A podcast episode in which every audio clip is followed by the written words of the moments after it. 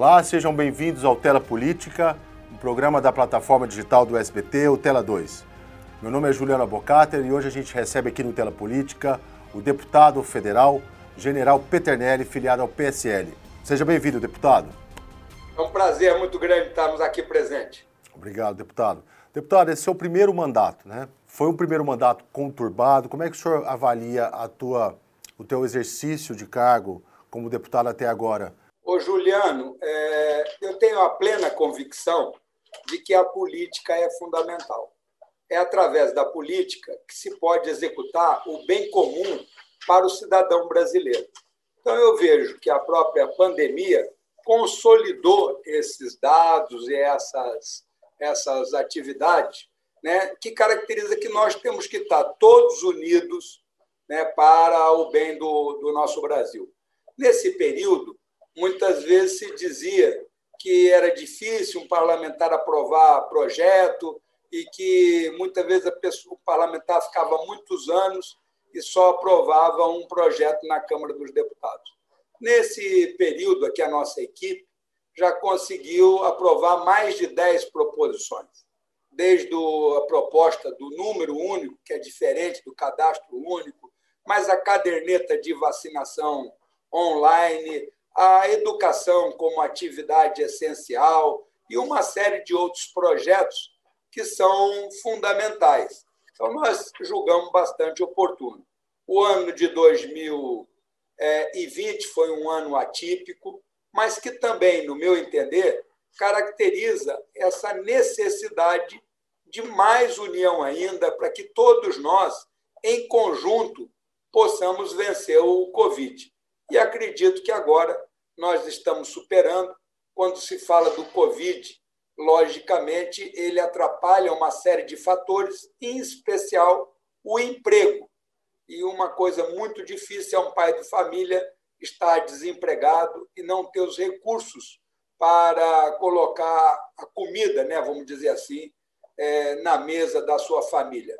Então, vejo que é muito importante estarmos reunidos, vejo que aprovamos uma série de atividades importantes para o nosso país e eu sempre procuro, aí no estado de São Paulo, é, trabalhar em conjunto com os prefeitos e com os vereadores, independente de aspecto partidário. Porque quem tem que lucrar nessa atividade é o cidadão. E o vereador e o prefeito, eu costumo sempre dizer que são os políticos mais importantes, porque eles é que garantem a qualidade de vida naquela cidade.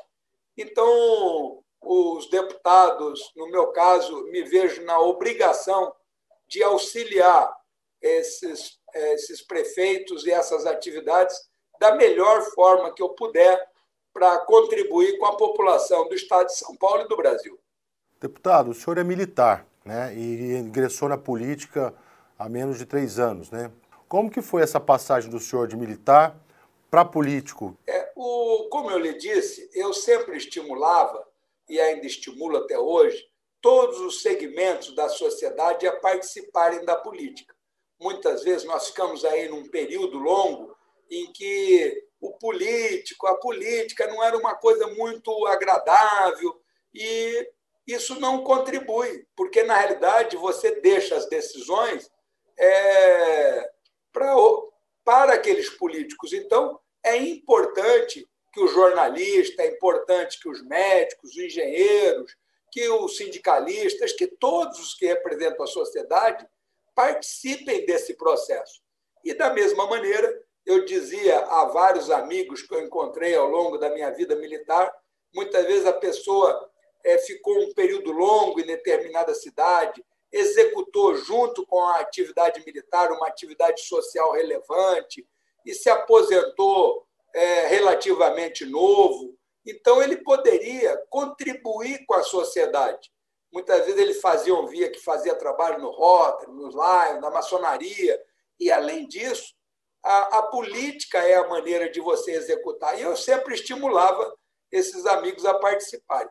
Quando eu me aposentei, eles me perguntaram, até um deles de maneira é, brincalhona, me perguntou se eu ia provar do meu veneno, que era me candidatar. Né? Aí eu expliquei que eu não era tão conhecido quanto eles, e aí ele me respondeu que ele sabia que eu ia dar uma desculpa. Né? Então eu falei: não, não é esse o foco que eu interpreto. Então eu vou concorrer é, a um cargo político em 14 e 18, né? nos dois anos era a minha intenção, e teria cumprido a minha função com a sociedade né? de disponibilizar a trabalhar na área política. E assim foi.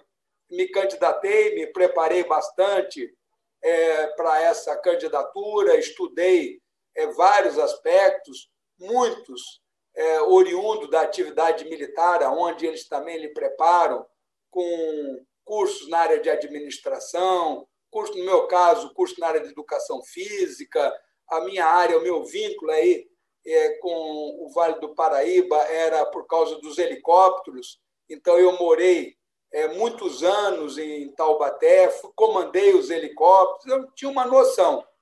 E agora o objetivo é trazer todo esse conhecimento e trabalhar o máximo que a gente pode né, nesse bem da população, buscando sempre o resultado, buscando sempre a, a conciliação e a união em torno daquilo que é importante para o cidadão. Então, dessa maneira, passei da atividade militar para a minha atividade política. Né? Uma não colide com a outra. Né? Os princípios que devem é, reger a conduta de um e de outro, eles são os mesmos. É, os militares nunca tiveram fora do governo, né?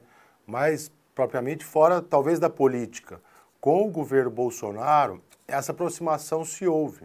E a gente pôde conhecer melhor o, o, os políticos militares, né? E isso fez com que o Brasil olhasse de uma outra forma para vocês, né? O senhor vê isso como uma, uma, um, um salto na visão da população referência a vocês? Eu vejo que o Congresso Nacional ele é a representatividade da sociedade brasileira. E você ter militares dentro dessa representatividade é muito importante. O próprio, se nós formos buscar vários países né, ao longo a, da nossa história, tiveram políticos. O próprio Estados Unidos né, tem muitos políticos que são oriundos do meio militar. Se nós também buscarmos a própria história brasileira, é bom lembrar que Caxias e Osório foram senadores da, da República. Então, vejo essa participação com naturalidade e dentro da representatividade da sociedade.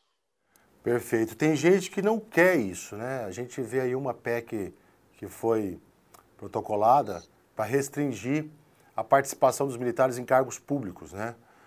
Como é que o senhor está vendo essa situação? O senhor acredita que isso vai ter algum efeito na Câmara? Esse, nós não podemos, muitas vezes, fazer uma lei por um caso eventualmente isolado. Né? Eu concordo plenamente de que nós temos determinadas instituições que são instituições de Estado e não de governo.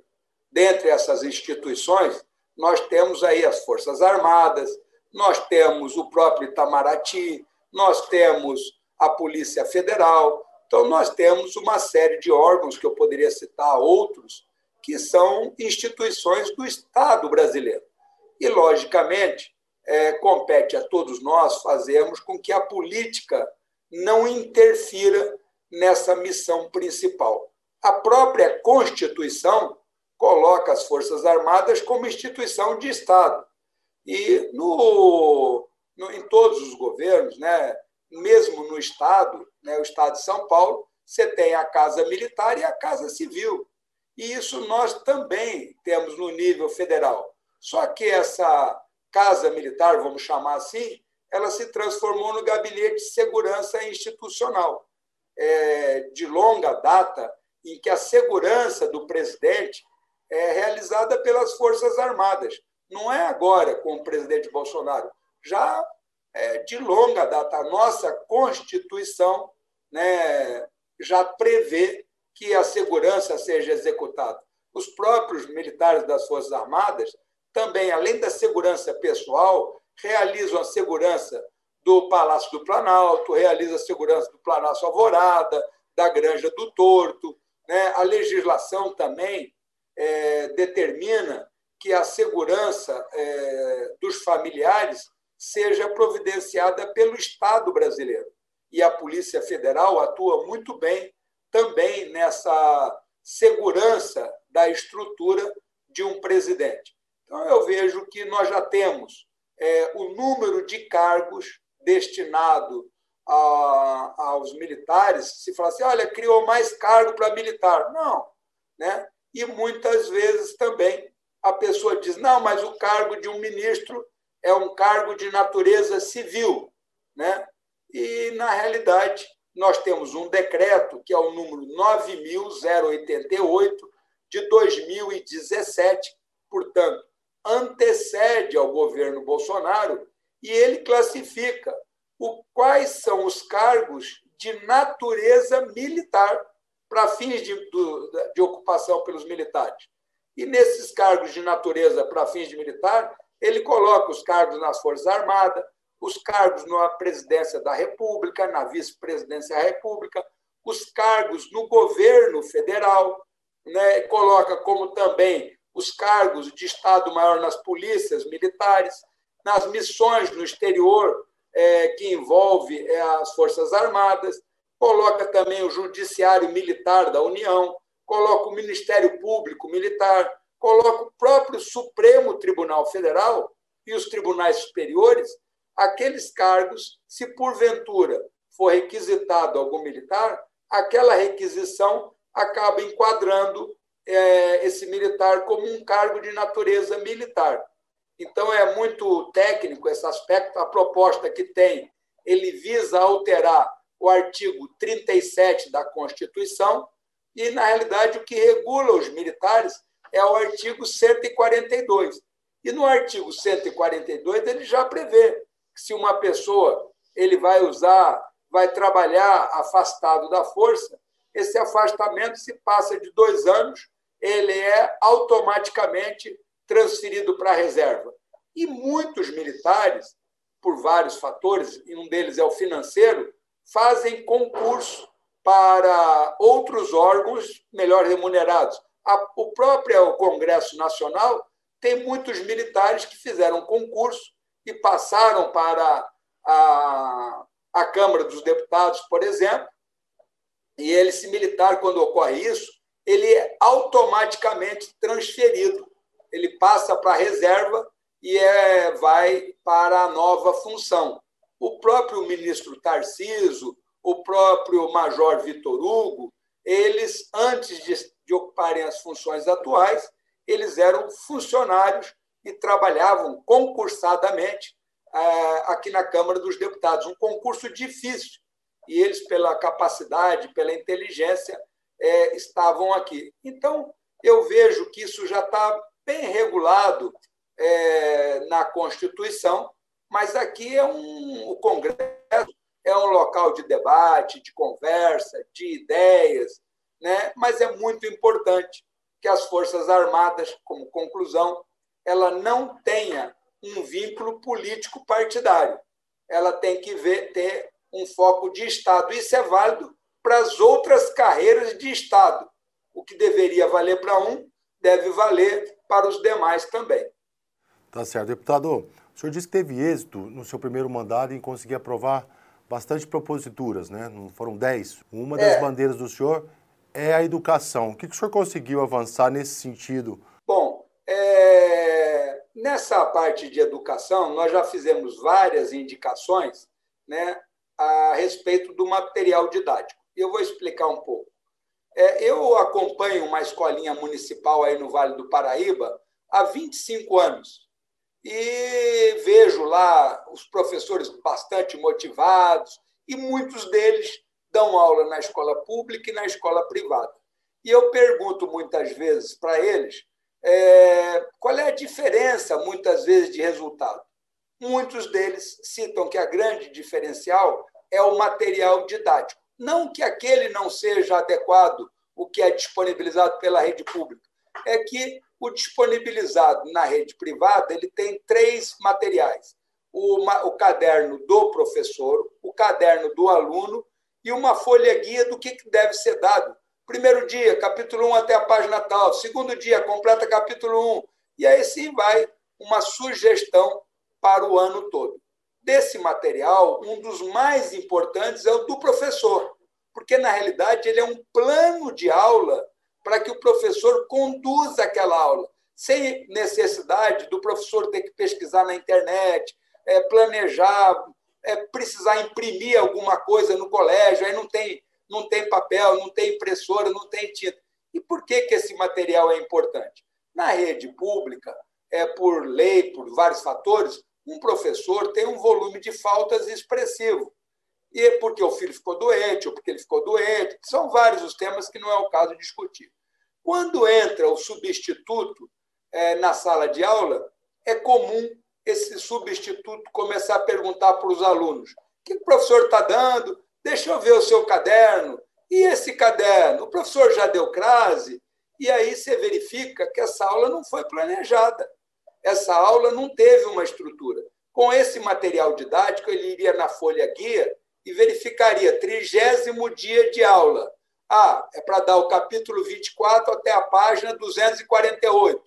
Então, o professor substituto ele vai no caderno do professor, ali tem a orientação, além do caderno do aluno resumido, ele tem uma orientação de como deve dar aquela aula, se vai colocar os alunos 4 a 4, se vai mandar fazer o exercício, se vai explicar isso primeiro, como conduzir aquela aula.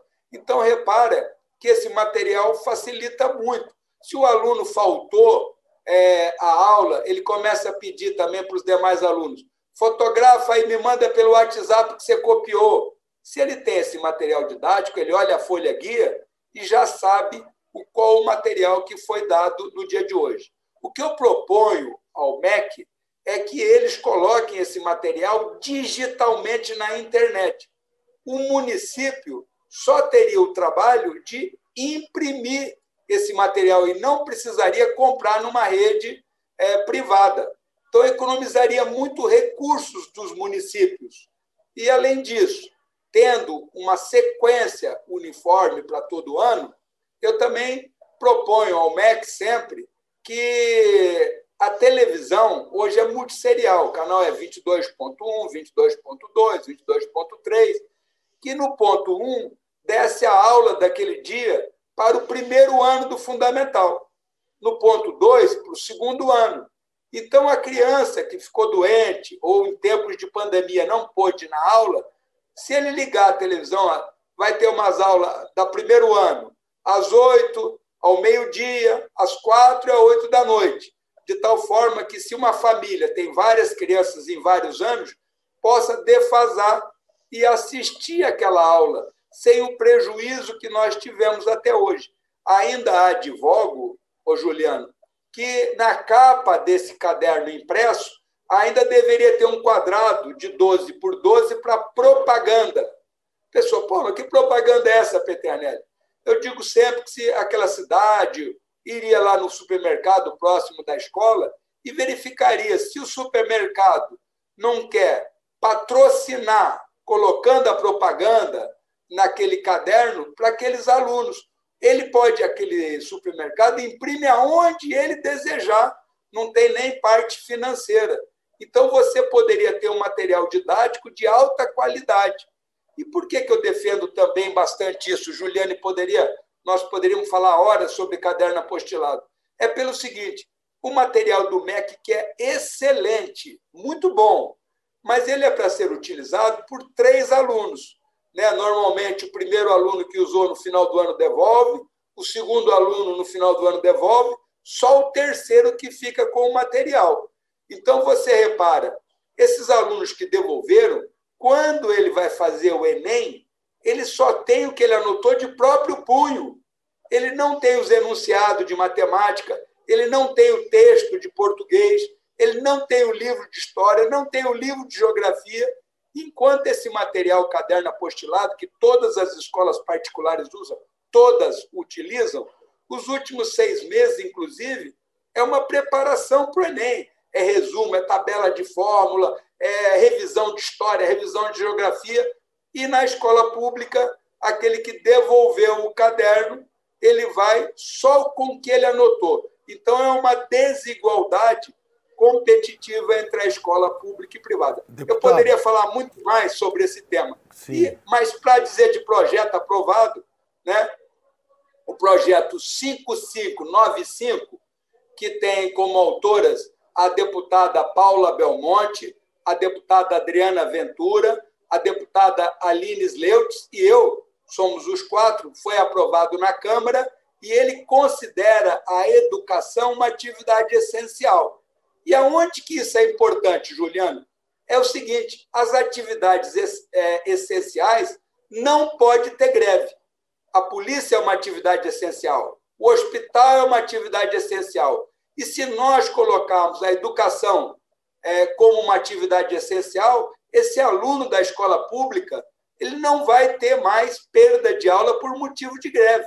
Então, esse projeto está no Senado, é muito importante a sociedade se manifestar eu reconheço muito, eu reconheço bastante o direito de greve, mas reconheço muito mais o direito da criança né, ter aula, ser formada, essas sinapses que nós estávamos falando ainda há pouco, as conexões lógicas que começam na primeira infância, agora é oportunidade.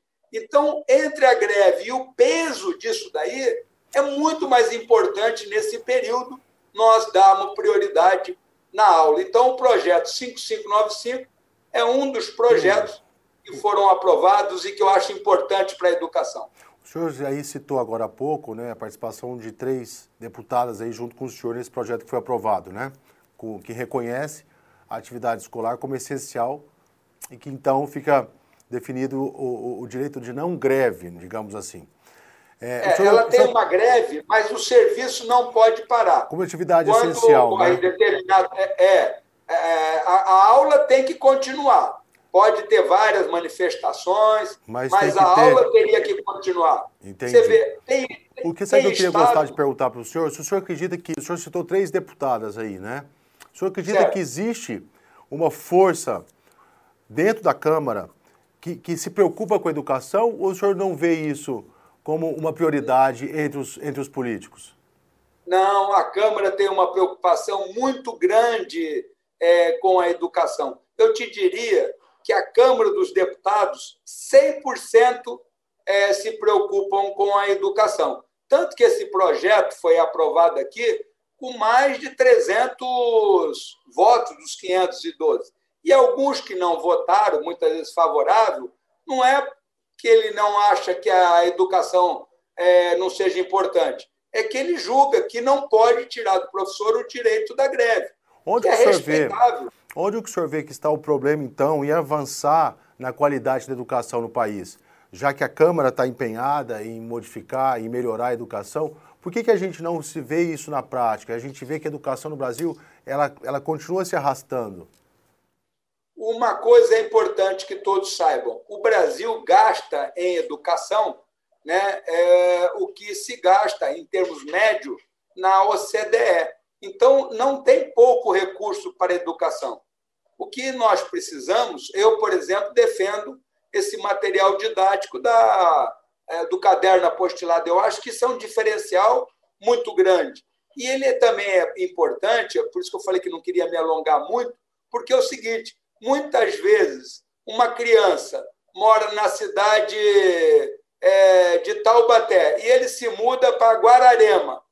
Como a educação infantil fica muito vinculada ao município, muda muito, apesar de que todos os municípios têm que seguir a BNCC, que é a Base Nacional Comum Curricular. Mas tem diferenças muito grandes. Se nós tivéssemos esse material didático, até a própria sequência facilitaria. E nós temos muitas cidades, como é o caso aí é, de Queluz, Ourinhos, no outro extremo, que estão no extremo do estado. Daqui a pouco, por um motivo de trabalho, o pai ou a mãe muda para o estado vizinho ou no sentido contrário, e a educação tem uma diferença muito grande. Então, nós não poderíamos é, ter essa diferença. Muitas vezes você vê escola, eu não quero ficar citando as escolas particulares, mas são redes que tem do sul até a região norte. Se você sai de lá, desse colégio, é, da região sul, e vai para o mesmo colégio na região norte, você vai usar até o mesmo caderno, o mesmo material didático, não tem que comprar outro livro, não tem que fazer nada. Tá então, certo. esse contexto é muito importante. Tá, deputado, Acho vamos, que vamos... o caderno apostilado seria um diferencial até para dar para o professor. É, eu brinco, algumas vezes eu costumo comparar que é como o padre reza a missa. Ele, apesar de saber tudo, ele tem um folhetim e ele segue aquele folheto. Se os professores tivessem também um material que desse orientação de como reunir os alunos, de como executar as tarefas, de como abordar os temas, e que tivessem também a opção digital em termos de, da educação, não? a grande circulação. Antes era uma foto da grande circulação. Hoje, você já tem todo o sistema de fluxo sanguíneo, de ar, de troca de oxigênio, e isso digitalmente. Então, a compreensão para a criança fica muito mais fácil. Né? A criança hoje ela tem todo um desenvolvimento muito grande.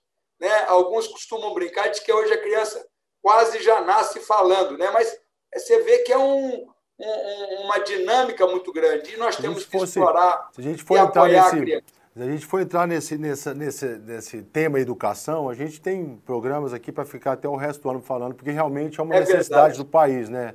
Né? É a coisa mais importante é. de um país é a educação. É. Mas a gente precisa falar de outras coisas também, né? Vamos falar Bom. agora de política. A gente está aí a prestes de um, de um ano eleitoral. Provavelmente o senhor deve ser já pré-candidato à reeleição aí como deputado. Tem é, a base, é vice-líder dentro da Câmara do, do, seu partido, né? De representatividade do seu partido. O senhor é da, da, da situação do governo federal, né? Como que o senhor está vendo essas articulações atualmente. É, Para que lado a política brasileira está indo? É, a política ela é dinâmica. Né? Eu, inclusive, aqui na própria Câmara, adoto sempre uma conduta de julgar e analisar dentro do que eu acho adequado. O próprio, tanto nos dois anos que eu estive aqui, eu me candidatei a presidente da Câmara sabendo que ia ter é, um ou dois votos. Então, mas eu queria expor um ponto de vista que era o da pauta democrática e me candidatei. Então, eu vejo que a política tem toda essa parte, mas nós temos que estar trabalhando de tal forma que isso fica, o debate de ideias, né, fica mais próximo para o ano da eleição. Agora é um ano para estar trabalhando em conjunto, o que não impede aqueles que forem candidatos à presidência da República, aqueles que forem candidatos a governador, né, eles é, procurarem uma frente partidária que dê suporte àquela candidatura. Nós temos, como você mesmo falou, uma reforma política em estudo. Sim, né? é, preciso, é preciso que isso aconteça com uma certa urgência, né, deputado? Porque o brasileiro e até mesmo os políticos estão esperando essa reforma política há quantos anos? Né? E, e a gente vê que, que é difícil avançar na, na, na, politicamente no Brasil, a gente acaba ficando na mesmice há, há, quantos anos, porque isso não existe. O senhor é a favor dessa reforma, né? O senhor é a favor do voto eu, do distritão? Como que o senhor pensa dessa situação? Eu apresentei, eu tenho, eu acho que uma reforma política é muito difícil, porque os próprios partidos e os deputados é que vão fazer uma reforma política. Em cada um, então, puxa um pouquinho a base. Se nós fôssemos analisar assim, por quais são os problemas da política, né? E aí você poderia dizer, olha, vamos dar três sugestões. Eu não estou participando diretamente, mas vamos dar três ideias para debate. Eu mesmo defendo a candidatura avulsa. Aí a pessoa me pergunta, Peternelli, por que, que você defende a candidatura avulsa? E eu digo, para parar com venda de legendas. Muitas vezes a pessoa quer sair candidato a deputado, quer sair candidato a prefeito numa cidadezinha, ele tem que ter uma legenda. E não é fácil arrumar uma legenda.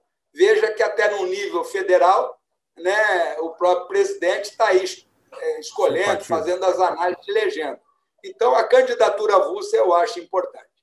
É, a reeleição eu acho que nós tínhamos que pensar seriamente na reeleição. Ela, nós tínhamos que, para os parlamentares, ter um limite de uma, duas, né, para o executivo não ter, para ter uma oxigenação. Né? E o fundo partidário, é, nesse volume, nessa proporção que está, eu não, não acho é, adequado, porque nem sempre o contexto, a distribuição, como é que vai ocorrer. O senhor votou sempre sim fica... agora para aprovação desse, desse fundo partidário, né? Não, nós votamos, isso também as pessoas têm que compreender. Nós votamos sim para LDO. A pessoa tem que entender o que é o plano plurianual, a pessoa tem que entender o que é a LDO, né? e tem que entender o que é o orçamento aprovado depois. Quando você tem uma lei que está aqui no, no para ser julgada, você, aquela lei, você olha ela como um todo e diz, não, como um todo ela é boa, tanto que o julgamento, quando você julga aquela lei, sempre o presidente da Câmara diz assim, ressalvado os destaques. Então, você corrige e tira alguma coisa que você queira. A lei de diretriz orçamentária ela é necessária para um país. O atraso nessa aprovação, né, ela, ela é prejudicial. A LDO é que vai propiciar a LOA. Então, você tem, a própria Constituição prevê que o Congresso, até o meio do ano, tem que julgar a LDO. Então, nós julgamos a LDO como um todo. E dentro da LDO estava o fundão, né? o fundo partidário que. Tava, o fundão estava dentro. Isso, o fundão, fundão estava dentro. E agora, nós, o próprio PSL, quando o, é, os partidos apresentaram para suprimir o fundão, o PSL, se verificar a orientação, eu mesmo fiz a orientação em plenário, a orientação foi favorável que se tirasse do texto esse pedaço. Então, é assim que ocorre, não é só com a LDO, é assim que ocorre com todas as leis. Então, meu partido, o PSL, ele não votou favoravelmente ao fundão, ele votou favoravelmente à LDO. São um está dentro do outro, mas você concorda com o todo, mas não concorda com aquele trecho. Né? Então, é dessa maneira que executa. É bom lembrar que o fundo eleitoral, quando eu fui eleito, né, e eu não tive recurso do fundo naquele período, ele era de 800 milhões, já era muito.